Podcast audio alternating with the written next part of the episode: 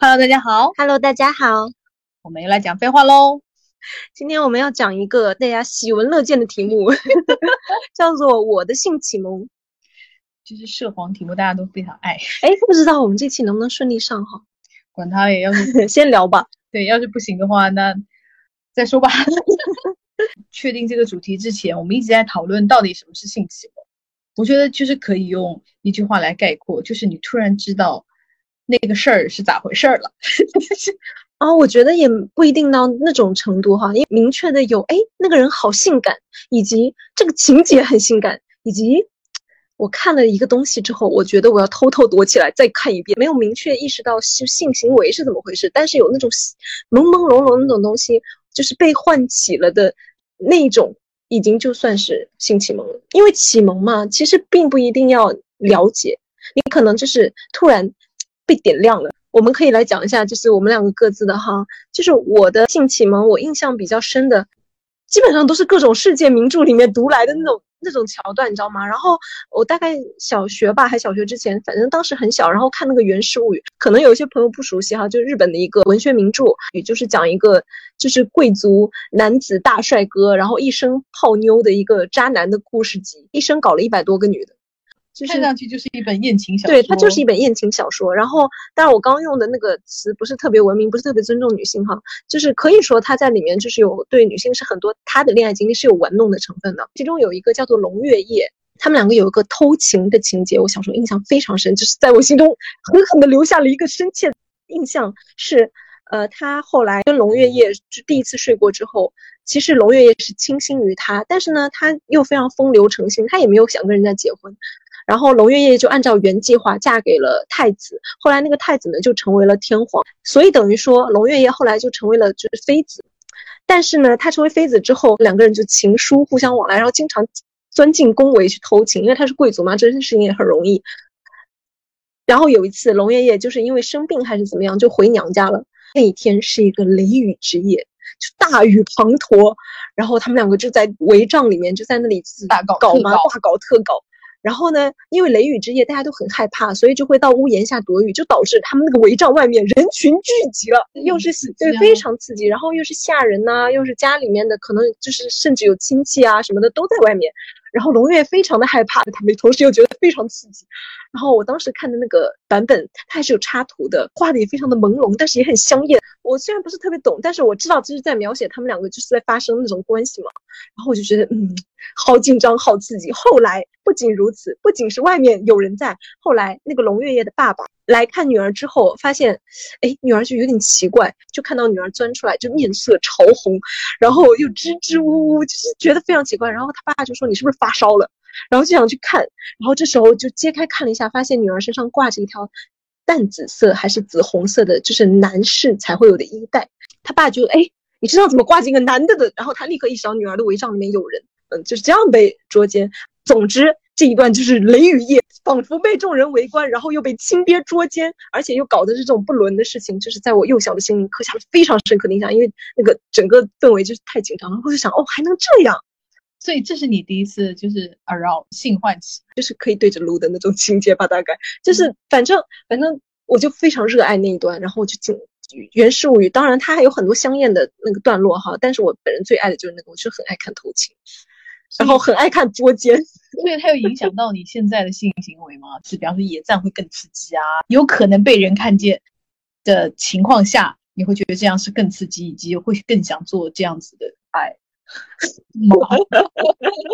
嗯，我我感觉二十几岁的时候会有有过这样的尝试哈，然后当时觉得挺刺激的，但是后面就觉得嗯，好像也不舒适，你知道吗？然后就是我对舒适的需求就是压过了这一切，好像总体来看没有形成那么大的影响。但是我可能看小说或者看影视作品的话，会觉得嗯非常 enjoy 这样的东西。你呢？我就是被《西游记》硬随的很严重，我到现在的那个性癖啊，嗯，包括就是性的偏好啊，我觉得就是《西游记》害了我，因为小时候就是。哎呀，家里也不让你看别的电视剧，就是比方说言情剧，我妈就是那种严防死守，生怕我就是早真的恋，嗯，然后就是你看《西游记》是没有任何情爱情节的，就是我妈以为没有任何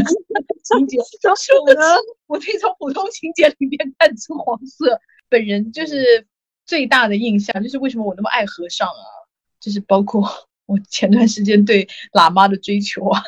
都是从从这个来的。我不知道大家记不记得有一段就是。六小龄童老师不再是那个毛猴脸了，就是脸上没有毛，他就是用自己的那个本来面目出演了一个小沙的小，对对对对。然后那时候他又很年轻，然后他就假装就是深夜啊，在那边念经，然后就是以身为诱饵，诱导那个妖精出来要消灭妖精。但是你知道，就是。在消灭妖精之前，你要把妖精引出来呀。那里面有一个非常非常深刻的情，女妖精的手手指就是修长而秀美，然后用红色长长的艳红指甲。对，六六小龄童老师的背部其实是有很大一部分是裸露的，所以呢，他那个手嗯，就是从六老师的背后这样一点点一点点顺着脊椎上去，然后那个红色的指甲，因为他最终的目的就是要伸到头顶，然后像九阴白骨爪一样把他整个杀死。然后，但是你知道那个。红色的那个扣单的那个手，从他那个脊椎这样一点点那样延伸上来的那个，你知道有多色情吗？真的很色情，对啊，不怪我，对不对？不怪你，因为我非常印象深刻，就是小时候看到这一段，而且我当时是呃是去小卖部就在播那一段，哇，就是男男女老少的小卖部如痴如醉，就在所有人都沉默。屏息看着那一段，而且那一段我就觉得他拍的非常的就是既恐怖，然后又非常的色情，对啊，就是那种气氛，就所有人都大气搬出，而且那又是一个真美女，对，很性感。我的整个就是性癖好就是被他给定义了。然后你知道，我现在为止就是对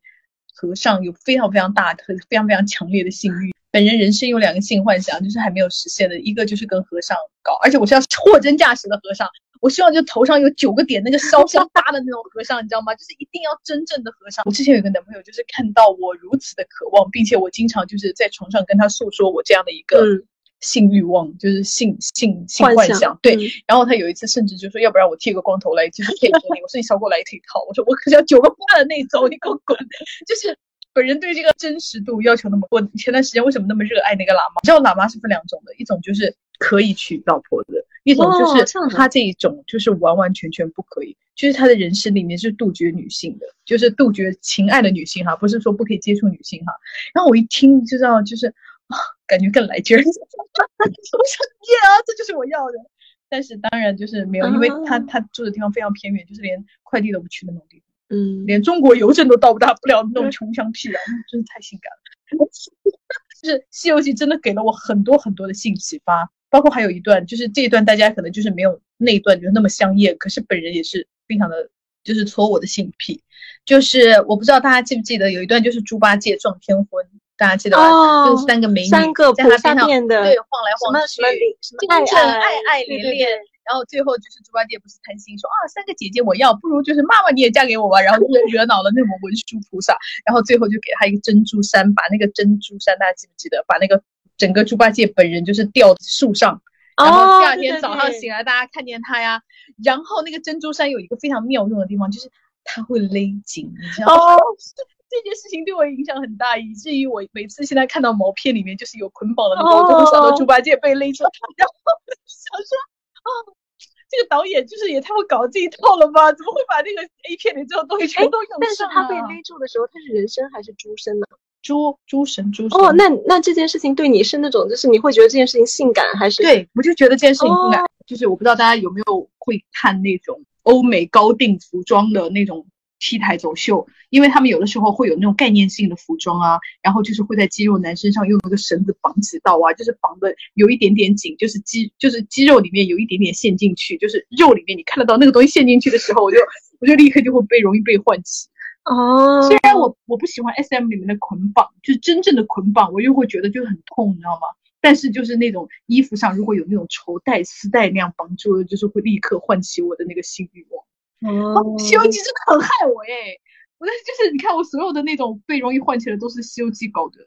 这是非常合理，因为我们之前不是在微博上跟大家征集吗？真的有很多人讲西游记，有一些。女孩爱孙悟空，就是孙悟空被唐僧误会，然后就是两个人就师徒分别，然后那一刻就是他就说他的心真的被撕裂一样疼痛，就是非常的就是为猴哥感到委屈，就真的真心实意的爱他。然后有些人是爱唐僧，就像你刚讲的，说是就是唐僧被妖精捉住，然后大概也是身上要被被捆绑，然后说那种柔弱的那种样子，就是激起了他深深的那种我知道那种英雄受伤那种。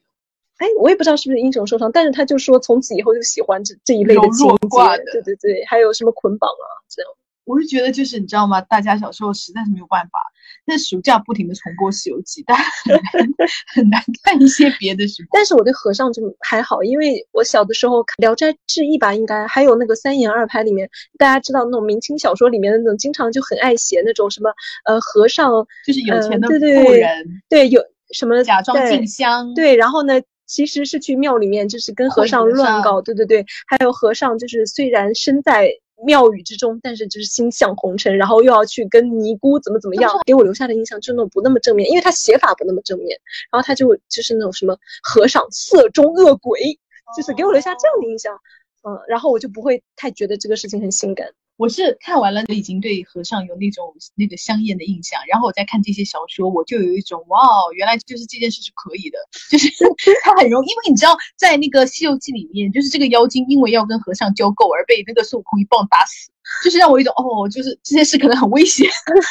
然后后面。就是自从我又看到了那些三言二拍啊，好像也很主动热情啊，又让我觉得 OK，这件事是可行的，并没有那么危险，并不会被一棒子打死这样子，所以这件事是重新重燃起了我对和尚的欲望。你看，每个人看书，他就是感受到的东西就完全不一样。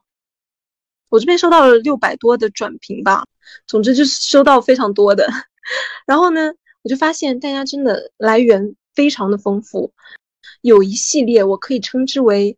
就是误打误撞型，比如说收到了那种妇科医院发的那种手册，你知道吗？然后就是说，他其实目的是为了让你去，就是进去医院去消费啊，去治疗男科啊、妇科啊什么的，但他就会讲到一些黄色笑话啊，还有就是治疗什么性病啊，还有什么大概勃起障碍之类的治好了，然后大家如何的开心啊，就实际上他一定会写到这些东西，然后作为小朋友就是如痴如醉。因为我记得余华有一本小说，哎，是小说还是半自传？好像是好像是细雨中呼喊吧，我记得不是很清楚啊。如果记错了，大家不要怪我。他爸妈好像是就乡下的那种赤脚医生，从他爸妈的那个书柜里看到那个医科书，你知道吗？就是非常严肃的解剖类的那种医科书。哦。但是那个你知道就会画上男生和女生的生殖器官，他就从那里面得到了就是人生的哦，原来就是原来是这么回事，对，有这样的有这样的秘密，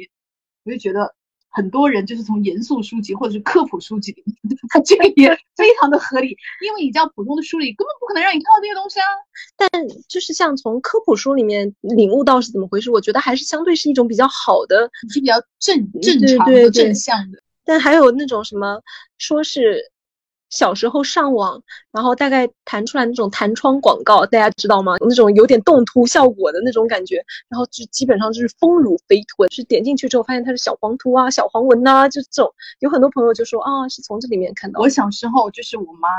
我妈非常就是不愿意我看课外书，但是我很爱看课外书。就是那种我妈可能觉得就是小孩看不是那么好，比方说三个火枪手啊那种什么的，就是它虽然属于世界名著，但是它可能不是那么适合小朋友看。我记得我那时候大概就是才小学二三年级吧，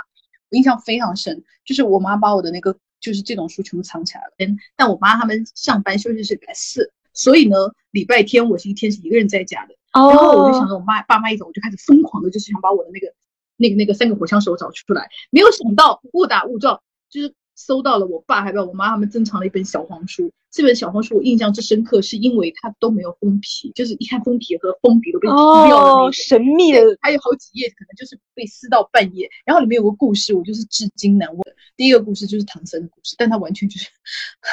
同人文，因为非常就是阿讲他讲去女儿国的故事，就是他把女儿国整个改写了，他就写到就是去了女儿国以后，就是女儿国国王为了就是诱骗唐僧跟他上床，然后就给唐僧就是下了药，然后呢下了那个药以后，就是不得不进行一些交配的行为才能解毒。然后后来唐僧当然就是宁死不屈，因为他很痛苦啊，就是因为他就是要保持自己的处男之身啊什么之类的。但是没有办法，因为那个药性实在太强了。女儿国王怎么怎么怎么怎么了？反正描写了一堆。因为我印象最深的就是他的结尾，他就是说，反正就是就是做完了这件事情，然后就唐唐僧长叹了一口气，把自己的那个什么什么留在了那迷人的小洞里。天哪，太好看了这个故事。然后第二个故事是讲的是一个。就第二个故事就是影响了我另外一个新幻想的，就是双胞胎。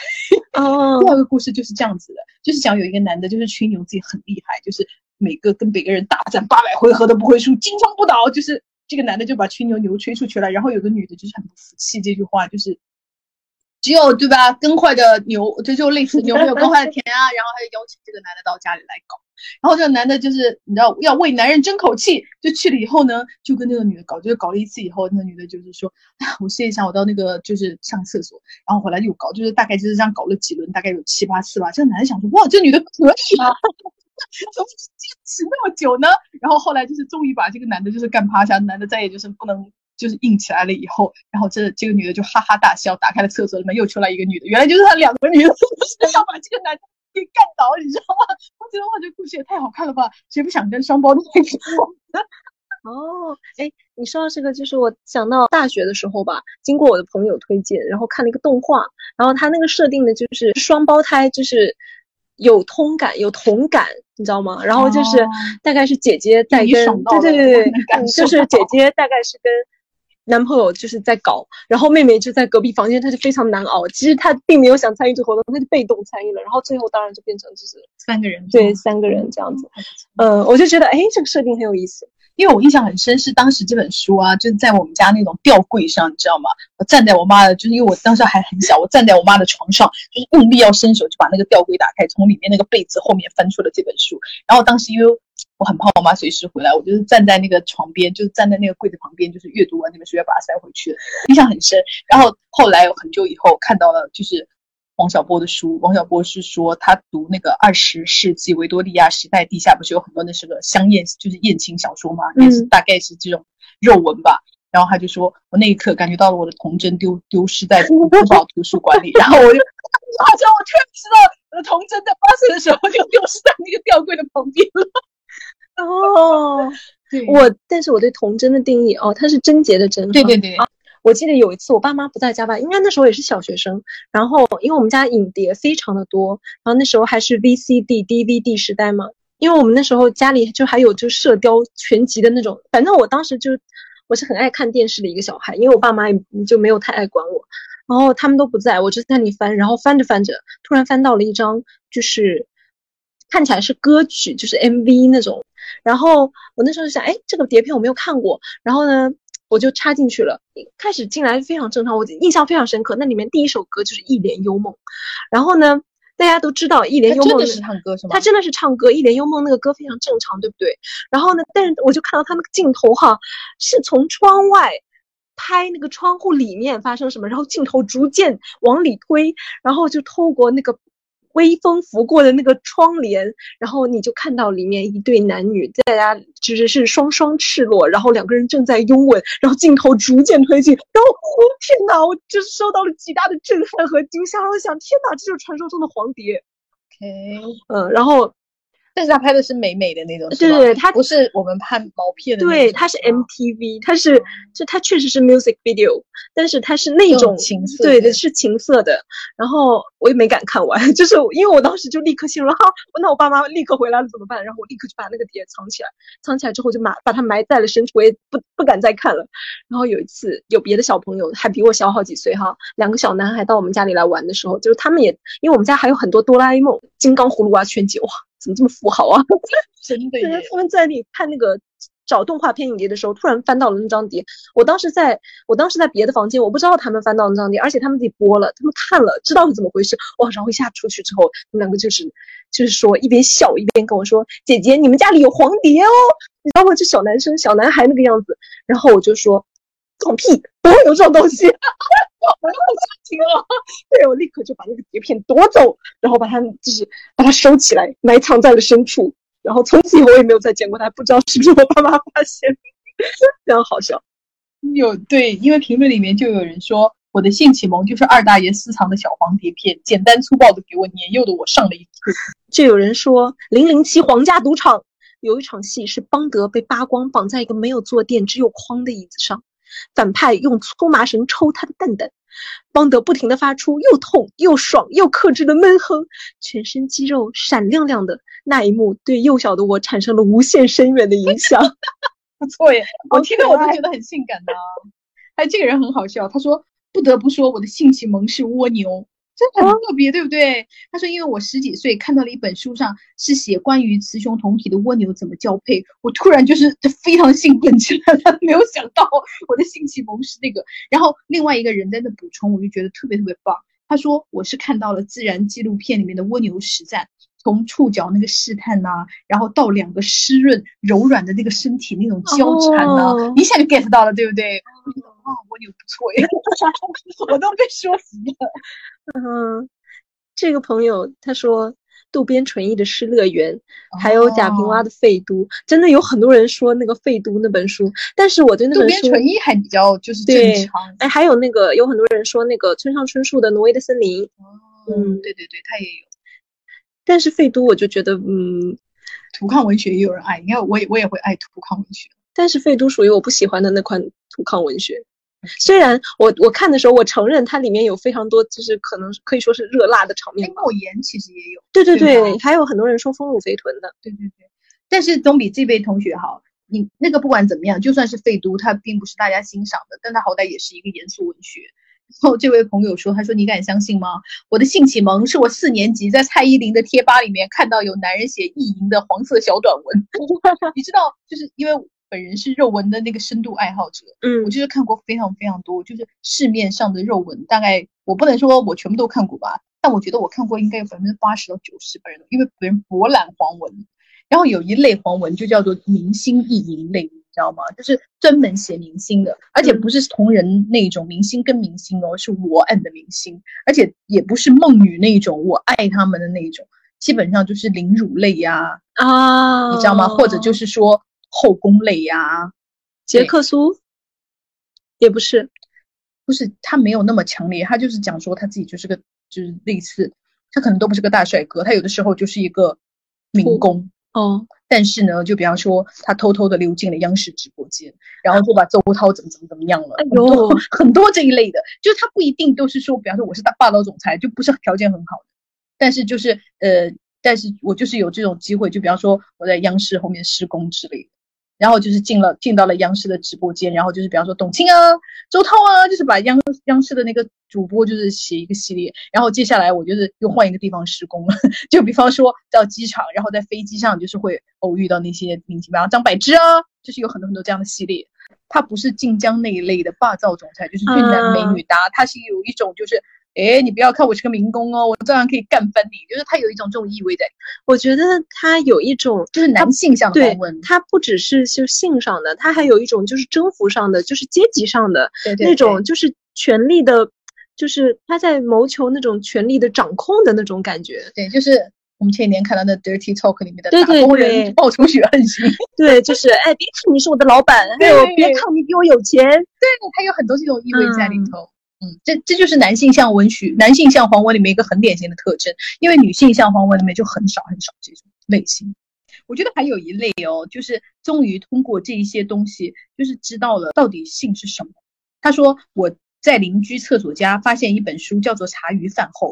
我在那本书里面终于知道，就是真正的趴是怎么趴的。然后我有一种恍然大悟的感觉，原来多一点和少一点是能够结合的历史。就是你让他突然就是被点点亮了，就是比方说还有一个人就是说，他说我小时候就是对。亲吻这件事情，呃，就亲吻完之后，这个后面是完全模糊的，因为你知道电视里面对吧？亲完就倒在床上，然后就是就是什么窗帘掉，然后吹动，然后就要被演红烛，就是大家不知道什么。他说一直到就是看《天龙八部》的时候，发现他们亲完嘴，还要后边要亲脖子，哦，我才知道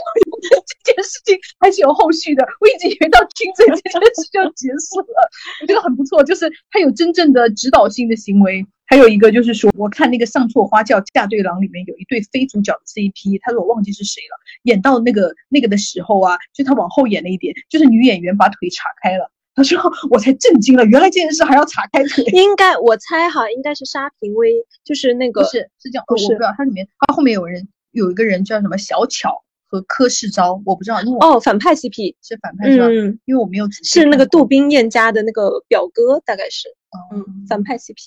哦，怪不得就是把这种比较露骨的桥段给反面人物，我觉得这也是我们你看我们的影视剧里常用的，我们的影视剧它显然对这件事情是有自己的判断和立场的。对，但是我觉得这一就是这一类的评论，就是大家就是通常是在讲就是比较具体的一点点的行为。就有很多朋友跟我跟我说，说是小时候，比如说是那种家庭医生，他说小学的时候在这本哦杂志上面是给成年人看的，所以呢，那个文章就在教夫妻情趣。然后她说非常好笑，她说让丈夫把布丁放在妻子身上，然后去吃。当时我满脑子都在想，布丁是什么？因为，我也觉得太可爱了。然后还有就是，还有一个朋友吧，他说他小的时候也是跟你一样，就是翻书柜，然后呢，他看到了他爸爸妈妈的书，然后大概是那种新婚夫妇指导，然后他们里面讲的非常的详细，大概是那种就是实用型的手册，他就是怕你不知道，因为大家就是有新闻，不知道大家有没有看过，就很荒唐，大概结婚好几年就怀不上小孩，然后不知道为什么，然后因为都没有对，然后去医院，然后在医生一问才知道，才发现就双方都是处男处女这样子。对，然后那个那个手册就是为了解决这种问题嘛。然后那个小朋友他一看，然后就在震惊之中就明白了。天呐，我觉得小朋友就是会受到伤害 但是怎也不是？不叫受到伤害，就是小时候有小朋友就是我们又打算在摄入这种知识的时候，突然被摄入这种怪怪的知识。我就所以我就觉得，你看，最好有父母的，最好就是早讲，以及就是在有可以信赖的长辈的指导下，他知道他就不会有那么不安的感觉吗。，对，嗯，而且他至少就是有心理准备，就是我知道我将即将摄入一些什么知识，他起码知道这件事情是重要的、严肃的，就是嗯这这都不一样。嗯，还有一些他说我的性启蒙是《封神榜》里妲己和纣王洗澡，真的，好多人说那个妲己，就是还有各种版本的妲己，还有那个说有特别点名说温碧霞版本的妲己，这个人点名是傅艺伟版的吧？而且而且还有那个动画片《封神榜》里面就是九尾狐妲己，就是毛茸茸的尾巴，感觉对，对那一块的，但是就是很有意思，就是大家，而且跟妲己比较相似的，还有我觉得是一类哈，葫芦娃里面的那个蛇蛇精精，还有金刚葫芦娃的那个小蝴蝶之类的，就是他后面被囚禁，那个腰被箍得特别紧，就是被。那不就是猪八戒那个？对对对对我觉得就有类似这样的东西在，就像我们刚刚讲的那个《上错花轿嫁对郎》里面，就是反派他被赋予了就是性感这种呃妖冶这种好像不太正面的东西，但是他但是在反而反而让大家哎这个东西哎很有意思，我觉得就我讲到这里，我要表扬一下傅艺伟版的那个《封神榜》，呃，因为我本人也有看过温碧霞版的，嗯他们有一个特别大的区别是什么呢？是服服化道，就是服装。因为大家都知道殷商其实差不多是奴隶时代的事情，所以他们的服装注定不可能像温碧霞那一代，就是比方说已经穿绸缎啦，那个是根本不可能的。以及就是大家还会有什么什么，就是领啊、襟啊，就是抹胸啊，就是嗯，后面很多版本大家的服装都太过于精美了。可是只有傅艺伟那版的那个服装，它是整个是非常希腊系的，你知道吗？就是衣服随便一搭，或者就是有的人露个肩，呃，所有的那个男性的角色呀，都是穿短裤诶。就是哦热裤那样，就是露着大腿啊，都绑腿啊，就是它其实非常符合奴隶时代的那种穿法的。但是这种服装同时导致了他身体暴露会很多，哦，所以我就觉得傅艺伟版很容易导致大家就是产生一些性感的想象，是因为大家都穿很少，你知道吗？但是本人看傅艺伟版的那个《封神榜》，被启发到的是他跟那个男的偷情，就是他不是要勾引伯邑考嘛，啊，周文王的儿子是，然后伯邑考拒绝了他。然后我印象非常深刻的是，他非常的猎奇，然后他就恼羞成怒，就是把伯邑考剁成了那个肉酱，做成了丸子给他爸爸吃掉。那是对对对，多猎奇！然后他爸爸就是虽然知道是儿子的肉，但是那个时候就是为了活命，，对，就吃嗯吃完了以后口中吐出两个白兔，你看整个情节跌宕起伏，狗血无比，又是什么吃人肉啊，又是变成兔子奔跑啊，就是整个那个意境哇！当时把小时候的我迷得不行不行的，我就觉得哇，这也太棒了吧！怎么会就是想出这么又色情又跌宕起伏又充满了不可思议的情节呢？我就是非常爱《封神榜》。聂远演的卞姬和高阳公主，但这个剧有点老，可能有很多朋友不知道了。就是卞姬和高阳公主是历史上真实存在的人物。对，然后呢，总之大家就是理解很就是字面意思啦，就是一个公主她爱上了一个高僧，然后两个人就是有。就是不仅有感情，而且发生了关系，然后最后就是这个和尚因为爱上公主而死，就是应该是被腰斩了吧？结局是一个非常凄惨的，但是反正聂远那个版本，因为聂远也长得当时也长得比较俊美对，然后大家就哇太性感了这件事情，然后还有那个很多朋友提到《天龙八部》里面的那个虚竹虚竹和梦姑，这个也是因为所有的版本他都会把他们两个就是梦姑梦郎那一段拍的非常的情色和如梦似幻嘛，就很像游园惊梦。对对对对对对，嗯，我觉得特别合理。对，还有和尚就是那个啊，青蛇里面的那个赵文对。他也是非常典型的，就是大家和尚类幻想里面就是经常会被他拉出来讲的人物。就是因为徐克的那个版本里面的那个青蛇跟他们他们两个实际上是有性关系的，就是是在那个水潭里面，青蛇跟他打赌说，我赌我有办法让你破戒，让你破定，然后他就说好，那你助我修炼，如果你能就是帮到我，我就答应帮你，还怎么样的。然后青蛇就化成蛇身，然后在他身上缠来缠去，然后最后就是水中冒起一个水泡，就是哇，他就破了，破金。我觉得这个可能是 blow job 的一种暗示吧，对因为他不是潜到水对里对对对，嗯然后其实当时还挺蛮明显的，因为那部电影里面大家可以去看他的关于性的那些描写非常的，尤其法海思想激烈斗争之中，他对那种色欲的那个东西，它里面就是他的心魔都是那个光头像猴子一样，但是长尾巴的，其实那个就是纸巾子，就是他那个。情色的隐喻，它非常的可以说不是隐喻了，我觉得非常的明显，非常的直接。然后还有朋友提到那个呃青蛇和白蛇，因为他们两个也有那种他对电影，对对对，也有把他们描述的是有那种女童的倾向的嘛。但说女童可能也因为在设定上，青蛇最一开始也是没有性别的，对，他也不能叫女童吧，他可能也是一种人兽吧，不算人兽。兽兽，对，但是但是她嗯视觉上看确实是女童哈，而且。我记得刚开始他们两个蛇变人的时候，就是从春城的那个河流里面，两个女蛇就是美女蛇在游游动，然后白蛇呢，她看到了那个就是亭台楼榭里面那个许仙翩翩公子在教人家念书，然后她爱上了她向向往人间那样的感情，但是我们的青蛇，它游到了哪里？它游到了青楼，然后呢？游到青楼之后，刚好那里面就是大概有个印度美女，然后她还身上穿类似纱丽，就轻纱那样的一个东西，然后还有那个肚皮，我不是会穿那个就是摇铃一样的，就围在腰上，然后她扭动腰的时候，她那个铃铛唰唰唰在那里动，然后呢，青蛇从天而降，进入那个欢乐的隐秘的宴会厅，然后她就是缠在那个印度舞女身上，然后大概还有亲吻她的脖子，就是非常的明显，就是那种，然后那个而且她的脚还在。嗯，他的那个胯部那儿蹭，就是非常的明显。那里就是是就是女同性恋的一个部分。嗯，就是我看的那时候，我看的时候我应该年纪不是太大吧，可能十来岁。然后我当时就觉得非常之美。嗯，我还要补充一个，就是和尚系列还有一个代表人物，就是叫妙僧无花，他是个反派，而且关键反派就是性感的呀，是谁不爱反派？对所以就有些人还有一个朋友他说西索，哦，就是这个那个很爱对对对，是那个猎人对对对对里面的那个角色，重要角色，而且就是我觉得西索，我自己感觉他就是有点那个 JoJo 风味。可能看过 JoJo 的朋友他会有这种感觉，因为他就很时髦，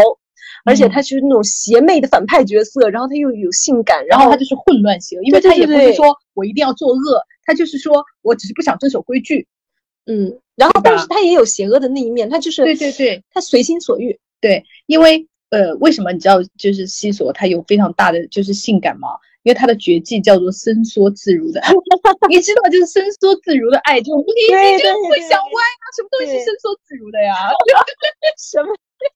对我当时看到这个，我就想说，哈，福田一博，你是不是在给我搞黄啊？对我第一次看到他那个技能名的时候，我就觉得嗯，挺黄的，而且他那个他那个贴纸是不是也是一个就是嘴唇一个吻的那个形状，是不是？对对对吧？我觉嗯得，所以肯定是有性意味在里面。那种反派时刻的时候，他还要摸他的胯部啊什么的，嗯非常的明显显，的就是就是性性兴奋，就是有点像连环杀人狂，对对对对就是对杀人杀变态的那种对对对对，他的他的那种杀戮跟他的性是连接在一起的，而且他那个配音的时候也很明显啊，他是那种啊，对对，就他会有这样的东西在，里面。对真不错。所以就是大家从西索身上感到性感，我觉得是非常正常。我觉得是作者刻意安排的，对对并不是你自己想多了，你只是对被这个大家坦然吧接受就好。对嗯然后还有朋友就是说到非常直接的例子，就是《金瓶梅》那个杨思明版的那个，哦，我觉得很合理，因为杨思明的身体是一个常的美啊。不，它整个就是一个毛片。对啊，它本身就是对一个情它不是色的东西。嗯，我的意思是说，它不是一个像《西游记》一样的正常的片，被你看出了那个，它整个就是一个性启蒙的大毛片。嗯，嗯，非常美。那个那个片子本人还真长。我印象里面就是还有他荡秋千，我就觉得很美。啊，这朋友说，《狮子王》里的母狮子娜拉是第一个让我强烈意识到女性的那种妩媚的荧幕形象。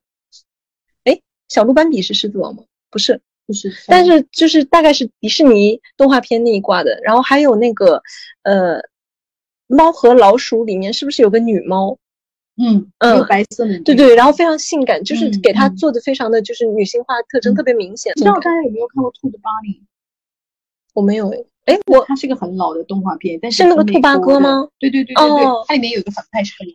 然后那个狼总总给一个那种金发厚唇的那个美女求爱，然后那个美女就是就是相当于那个白猫的人形化，你知道吗？她就是那种大胸啊、腰细啊、屁股很那个很圆润啊，然后大长卷发、大厚唇啊，就是完全是美国文化里面特别性感的那个形象。然后那个狼永远就是跟他跟他求爱，然后就是失败。所以我如果从这个里面得到了那个性启蒙，我觉得很正常，这也是大家故意的。让我非常喜欢这个评论，他说他的那个性启蒙是走街串巷的高跷表演。那个高一表演妙在哪里呢？是一个男的用一根棍子举着那个女的表演，你看这根本就是一个性暗示他就突然从这里面 get 到了，哦我就觉得他说他当时看了就有一种非常奇异的感觉。他现在回又回头想到，就是哦，这就是你知道吗？我会觉得哎，好棒哦！就是他的整个形象，就是你知道他一你不讲的时候，大家就没有 get 到，可是他一讲，你能够马上懂他的点在哪里。我就觉得这个非常非常棒。这个朋友他的评论很有意思啊，他说《喜羊羊与灰太狼》，你看这是非常有时代印记。他说有一小段是灰太狼抓到美羊羊，美羊羊挣扎，然后灰太狼打他屁股。哦，那一晚上我都在想这个画面。还有红太狼用平底锅打灰太狼，那时候还蛮羡慕灰太狼的。还有《还珠格格》小燕子被打板子那段，看完念念不忘。我知道被打屁股这件事情，我觉得他就是喜欢 spank。对啊，因为打屁股这件事就是很色情啊。嗯，还有一个是说，我是从抗日剧里面感受到性启蒙的，因为有有一幕是士兵用长刀这样一下一下划开被捕女人的衣服，露出了就是胸部的过程，没有强暴，但是不可反抗。他说那个画面我记了二十多年，啊，听上去就是很，哎，《风声》里面是不是也有类似的？就是李冰冰的那个。但风声不是这个，风声是黄晓明要搜他的身，嗯然后就是命令他自己脱光。哦，对，就是他一个自己脱光，但是我觉得拍的不好，就是拍的，就是他不是性暗示的那个，嗯对对他拍的可能比较是权力下的那个，对对对对，是他是凌辱。嗯，然后这个朋友他就说，小时候家里是卖碟片的，然后我大概四年级就开始偷偷看黄片，导致我性知识很扭曲，就爱看强制类，自己性癖也比较直男向。我觉得他这个点非常好，因为我们现在大部分能看到的 AV 啊，就就是这种异性恋的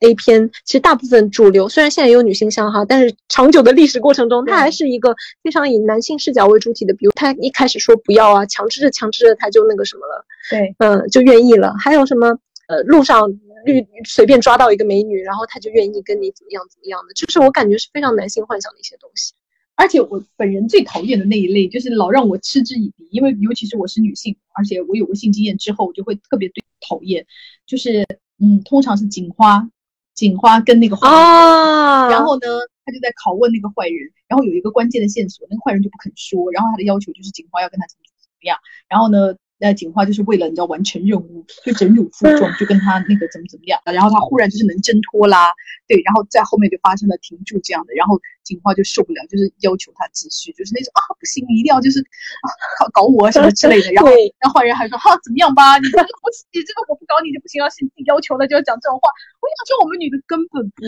会。对，不可能。OK，我觉得那个就是非常典型的男性性会性讲啊，就会想说想太多了吧，天要这样人谁痛苦？我每次都会这么想，你知道吗？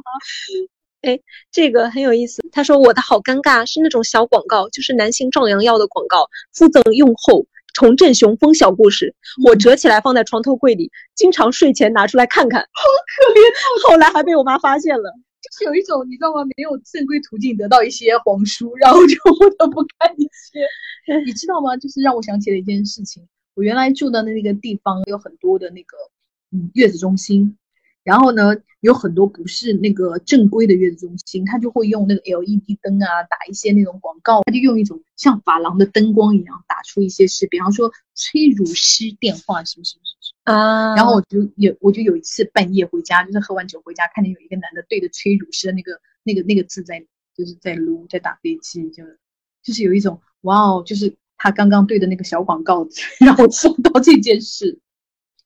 我觉得这个也很普遍呢，就是《聊斋》里边的女鬼和书生啊，这个也非常普遍啊。就是大家，因为我我有看到有一个朋友，他的那个性幻想是，嗯，《倩女幽魂》。对对对，很多人提，因为《倩女幽魂》也拍的，因为也是徐克拍的嘛，也是拍的非常的就是艳情的美，对对吧？这个他说红蜘蛛古早犯罪剧。其实我觉得这个很合理，因为不知道大家有没有看过《红蜘蛛》，它就是专门讲女性犯罪的。然后女性犯罪的过程中，它就会不不可避免的会涉及到一些就是性啊，然后家犯罪啊的一些东西，色情暴力，太不错了。这个呢是情深深雨蒙蒙吧，因为何书桓和依萍在雨里面激吻，好爱好爱，虽然有时候会怄气，可是他们的爱还算是坚定的吧。被虐也有深爱对方，然后我就想到，哦，情深深雨蒙蒙不仅就是有雨中激吻，还有就是在火车站微。一圈围观，那个我觉得现在想想还蛮荒谬的耶，非常荒谬啊！但是《陈情令》里面有这种荒谬的桥段呢。啊，是什么？在被围攻的时候，两个人还说，就是还要聊天呢。我想说，哎，而且边上的人也不打哦，就站在等他们讲话，哎，讲完话再冲上来打他们。我想说，这是搞什么？你冲上去殴打？哎，真的很很多影视剧就这样的呀。反正我我觉得很奇怪，就是那个主角被围攻的时候，然后反派居然不要一拥而上，他居然一个一个上来打，我就觉得非常不合理嘛。对呀，而且。反派还要等你们讲完话再打，对，怎么可能？反派难道就那么闲吗？哎，刚刚讲打屁股，这里有一段就是贾宝玉打屁股那段，他有哦，不错，很那个很多人就提《红楼梦》，因为《红楼梦》里面真的很多，就是在书里面贾宝玉跟秦钟的那一段，我觉得就是啊，以及秦钟就是一个双，你知道吗？对对对，然后又很好笑，我当时就是不懂那句话是什么意思。就是秦钟，他不是跟小尼姑慧能有私通吗？嗯，然后他说这边才这边香才入了港啊，我当时就在想入了港到底什么叫入了港？哎，很多人说看那个知音故事会，包括还有隔离，对，就这这类杂志，然后就有好多什么什么偷看嫂子呀，什么就是各种人伦故事吧。这还有一个比较具体的，就是倪虹洁当时的挺美内衣对，好多人讲。这个可是，可是我觉得这个正常，因为它是内衣，嗯，就是会肯定就是会看到，就是有露到就是胸前的这一大块呀。对啊，这个还蛮还蛮合理，对，蛮正常的。对，就是它其实就是让你想到这些事情，因为它是胸部嘛。对，也有女生说，就是小的时候看到那种就是丰乳的那种美女广告，然后就是心惊荡漾，就是一直在幻想，就是就是。摸它这样的东西，然后我去看了一下，果然这位朋友是一位女同朋友。我感觉就是通过这件事情，就是他也得到了一个启蒙哈。对哦，还有一个人就是他的性启蒙，就是《神雕侠侣》里面的尹志平和啊，很多人讲真的，还有说特别喜欢看刘亦菲在就是树下就是不能动，然后就是被那个的那个，然后导致他以后就是常常幻想自己就是被强制啊。嗯。哎，但是我觉得就是我们女性自己的幻想是一回事，可千万不要有人觉得我们愿意。对啊，就是我们幻想是一回事，幻想和强奸是两码事，是两件事情，好不好？对。然后呢，这个朋友他说，那应该是阳光灿烂的日子里面的宁静了。作为一个女生，性启蒙好像都是关于美女的，很少会打心眼里觉得哪个男生是性感的，很正常，因为美女真的很美，我非常理解。因为美女是，就是，而且阳光，因为美女她是一个冲击，嗯嗯，因为美男很少会给到你冲击性，就像我们刚刚说那个那个那个红指甲的那个东西，也是因为那个女妖精很美啊。对，好，这位朋友说巴黎圣母院，吉普赛女郎和军官在一个阁楼里亲热，书里写军官拨开她的肩带，露出浑圆的肩膀。我小学看的时候根本都不知道他俩要干啥，但就莫名的很兴奋。我觉得可能就是文字给你营造的那种氛围，就是让你，你虽然不明白是怎么回事儿，但是作家的那支笔已经让你知道了这件事情不寻常。所以文学就很文学很厉害。而且，哎，说到我最近在看那个呃《阳光先生》里面的有一个镜头，我就觉得非常的性感，是男二和女主之间的。就是女主她是一个贵族士大夫家的小姐，然后呢，但她很善良，然后小的时候就救了男二。他藏在女主的轿子里面，就问女主为什么要救他。然后女主呢就说，因为有人说过生命都是很宝贵的。然后男二就问他说是谁说的，然后女主就说是孔子。然后男二这时候就一声冷笑，呃，然后拿就是抓起了女主的那个绸缎的高贵的裙子，然后擦进擦自己嘴角上的血，然后呢，女主就震撼了嘛，两个其实都是小孩儿，然后女主就不知道她为什么就是是她救的人呢，为什么要这样做？其实就是在折辱她嘛。这是前情，他们长大之后又重逢了，然后那时候男二已经成为了一个日本浪人，他就是为侵略者日本办事的一个，就是当地黑帮老大吧，你就可以这么理解。然后呢，所有人都很很怕他。有一次，女主她去那个店里面去买纸笔的时候，碰到了那个男二就在店里面，然后两个人迎面撞到了。这时候女主的女仆就撞翻了旁边那个架子，这时候那个毛笔啊什么都散落了一地。然后女主跟男二就是两个人相顾无言，因为两那时候关系也是很尴尬的嘛。女主先蹲下来捡，然后男二看了一下，就啊，那我也帮一下吧。帮一下之后，女主她因为大家知道那个朝鲜的那个服饰，它一个是贵族穿的，它是绸缎的嘛，颜色非常艳丽，是艳丽的红裙。然后同时她还很蓬，那个裙摆非常的大。然后女主在那个蹲地在剪的时候，她那个红绸的那个裙摆。就是轻轻的拂在了男二的手背上，就是缓慢的这样从他手上缓慢的这样蹭过去，然后男二在那个捡那个毛笔的时候，他就感受着那个，那个听着就很不错，对，然后是吧？那里就非常的美妙，而且跟他小时候的那个情节它是相互映衬的。然后那一刻我就感觉到了无限的就是情色和性感，而且就是那种那种张力。然后男二一下抓住了女主的裙摆，然后女主就感觉到裙摆被抓住了，之后就非常的慌乱，然后就她想站男主。被男二抓住了之后，她就没有办法站起来，然后她就说：“你干嘛要这样？你松手！”然后男二不肯松手，就是大概还跟他讲了几句话，两个人就是才放女主走。然后女主回家之后，他这个情节就非常有意思。女主回家之后，他就把那一条裙子直接扔到屋子外面去，说：“你帮我扔掉。”然后让那个他的就是他的女仆，其实他的就是保姆嘛，然后让他帮他扔掉。然后他说：“啊，小姐，你怎么把这么昂贵的东西扔掉？因为那个东西，他们那一条裙子可能就值好多米。”然后。他就说，就是你不要问，反正我就是要扔掉。其实这里面非常明显，因为这就是有性意味的。对，所以女主她感受到了这种，而且 tension 和有一种贞洁已经被对对，这里就非常美妙。通过这么小的一个东西，你觉得哇，太性感了。然后这位朋友，我觉得他评论蛮有意思的。他说要这么算的话，我有点离奇，已经记不清细节了。但是是很小的时候，好像是《铁齿铜牙纪晓岚》里面有一段一个女性角色，反正是个大美女设定的，被人威胁还是啥的。然后呢，要给放到一个都是蛇的玻璃缸子里，进没进去我是不记得了。就小时候感到了极大震撼。对对对对对，长大了，这个我印象很深。对，然后他说长大了之后明白，当时的震撼的感觉是好色。人哎，就是《封神榜》啊，把人丢到那个万蛇坑呐，然后就是蛇缠到人身，然后就是被被啃噬啊，最后死掉啊。其实这个镜头或者是说这个描写本身就是非常色情的，因为大家都知道，在那个弗洛伊德的理论里面，蛇就是就是代表性生殖器的。嗯。所以我们讲了这么多，就是大家稀奇古怪的那个性启蒙和可能是性癖的来源吧。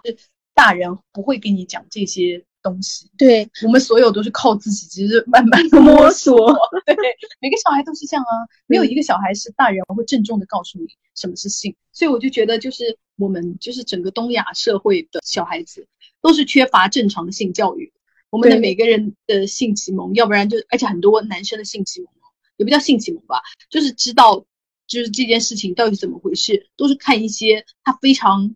怎么讲呢？不是常规的 A 片，导致于他们真正的在在进行这件事情中，要不然就很粗暴啊，要不然就是很不能理解呀，或者是做一些黄片里的，但是不是真正的就是性生活里面该有的东西啊。对，嗯，所以我就觉得这件事情很糟糕。对，而且包括就是还有一个朋友，我觉得他的例子非常的明显，他本身他。第一段他是跟我讲说，他的性启蒙是来自于就是小的时候看表姐的言情小说，然后就那种小小本的，然后里面就是甚至有就 blow job 的那种情节。然后呢，他说我当时一下子就被震惊了，觉得又羞耻又神奇，藏在床头边。后来呢，被我妈打扫房间发现了，把书丢了，还把我骂了一顿。你看他的就是环境就是就是妈妈爸爸肯定都是不讲，然后还不让你就是接触的嘛。然后他说，我特别小的时候被邻居猥亵过，但由于没有接受性教育，并不懂，是看了那些小说才后知后觉反应过来。之后很长一段时间都对性感到羞耻和恶心。我看了之后就特别心痛，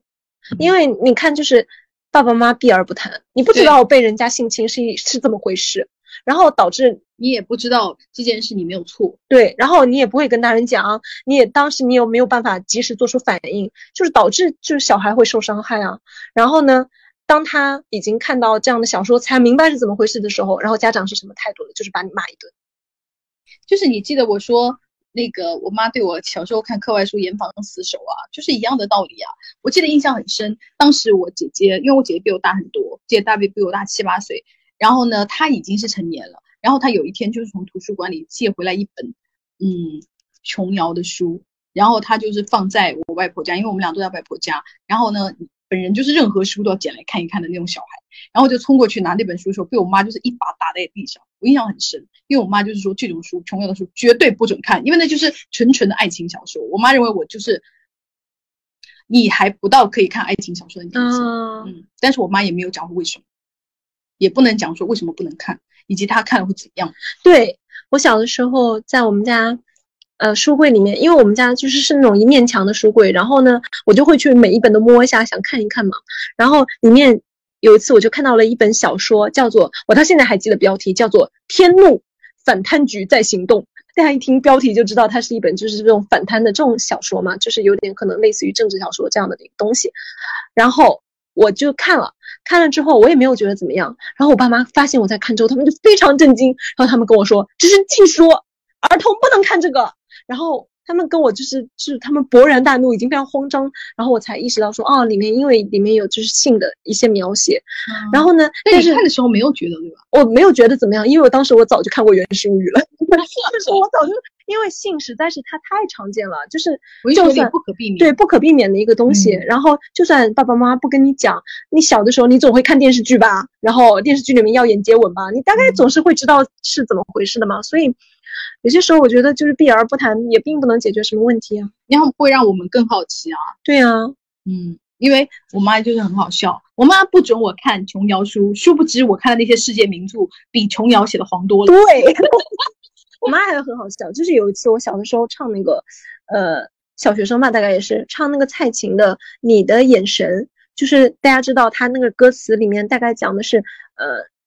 那是你的眼神明亮又美丽。啊，友情天地，我满心欢喜。它是一首非常典型的情歌嘛。然后我在那里唱，然后我妈就听到了之后，她非常震惊。然后她说：“你怎么，你从哪里学来的这首歌？你怎么可以唱这首歌？这是情歌哎！”然后我就啊，然后我就想，你们就是爸爸妈讲，我其实还没有对啊，我就想说啊，这是情歌啊。然后我就想，这是什么很过分的歌吗？我也不觉得很那个呀，因为我我们家里面本来就是天天放邓丽君啊，然后天天放嗯韩宝仪啊，然后徐小凤啊，那些也都是情歌，好不好？对呀、哎，我就觉得大家就是谈性色变，谈爱色变，就导致其实我觉得小孩是非常困惑的。大学也不准你谈恋爱，然后一出社会就要结婚，对啊，这怎么怎么办啊？你让人家就是一开始还严防死守，大学里面就是如果你要发生性关系，哇，我整个完蛋。然后呢，出了社会二十二岁就要结婚生子了，你让他们到底从哪里学？就是到底要就是怎么样啊？以至于就是大家已经就现在已经二零二二年了，我还看到有的私信就是说去医院，男朋友一直就是不知道阴道在哪里，啊，然后就是可能就是戳错了。对对对对对，对啊，就是这种事情到今天还能发生。的，就是我们今天因为讲的非常浅显了，我们希望就是以后能够有一期可以真正的讲一下整个的性教育，因为其实性教育不仅仅是包括性启蒙，就是跟小朋友的性教育，还有对大人的性教育，对，包括就是嗯成人就是夫妻间的性教育啊，就是怎么样能让性生活变得更愉快啊，这其实都是性教育的一部分。还有性教育，还有包括防防御艾滋啊，对防御性病啊，这都是性教育。对，而且不仅仅就是说，大家觉得性教育好像就是只是性交吗？不不，这不是这样子的。对，而且还里面还包括一个非常重要的内容，就是就是性同意对 consent，对对对，我觉得这个非常重要。我们之前包括网上，大家也大家也能看到，yes means yes，还是呃 no means no，就是这种观念上的不同，就是到底是我要明确的确认你的性同意，我们才可以发生关系，还是说呃什么半推半就也是 OK 的呀，什么什么，其实这些东西都是性教育里面非常重要的一部分。而且还有就是很多人分不清性幻想和真实的对。我常常在想说，我们爱看这种系列，爱看这种偷情系列，并不表示我们真实的生活中，就比方说我们一定要去搞闺蜜，或者是说我们真实生活中就是喜欢看偷拍，或者是说我们真实喜欢就是喜欢被强奸，就是不是那一回事的。性幻想就是幻想，就是有人喜欢 furry 的，并不表示他喜欢搞狗。对啊，就是大家能不能，就是我觉得性教育有很大一块，就是让大家分清性癖和真正的性行为，它不是一回事，或者是说，嗯，性行为里面的 cosplay，并不表示我们真实的要去搞警察，对呀，就是希望大家能够一定要分清，就是什么是幻想。而且我觉得这里面有一个很简单的方法，就是比如说你在进行一些尝试的时候，你进行之前能不能先问一问？因为大家都有嘴巴，不是，就是你不要上去直接就说，嗯，你你会喜欢的，然后呢，你就开始就是就是硬来，然后就是乱搞，然后搞得对方就是很痛苦，然后又很愤怒，就是可能一开始大家气氛还是愉快的，然后就因为这样子，完全没有必要。难道嗯没有长嘴，没有没有耳没有长耳朵吗？对对对，然后任何就是性行为中你要发生的那一切，我觉得都可以商量，对啊问，就是包括 dirty talk，也有可能你的伴侣并不喜欢，不管是男女啊，也有可能他们就是不喜欢，还有包括 spank 就是打屁股这件事，也有可能对方就是不喜欢，对呀、希望大家就是多沟通吧，是的，嗯，然后就不要被毛片骗了，毛片里面的东西其实它也是个 fantasy，它也是一个幻想。对，尊重对方用嘴巴说出来的意愿，不要去臆想。对啊，就是我又返回来想说，他可能都不知道这是臆想，就是没有接受过性教育的人，就误以为 A 片那一套就是就是就是这样子的，就以为这个流程就是这样，所以他根本不知道就是要问，他觉得大家都是这样的，有什么好问？就是他默认黄片是一个现实，所以我就觉得啊，这个就更惨，因为这个就要从更基础的开始教育。对，那好吧，那我们今天大概就是先聊到这里喽。如果就是你有什么更特别的性幻想或者是性启蒙，也欢迎大家就是来跟我们讨论。对，好，今天先到这里喽，拜拜。拜拜。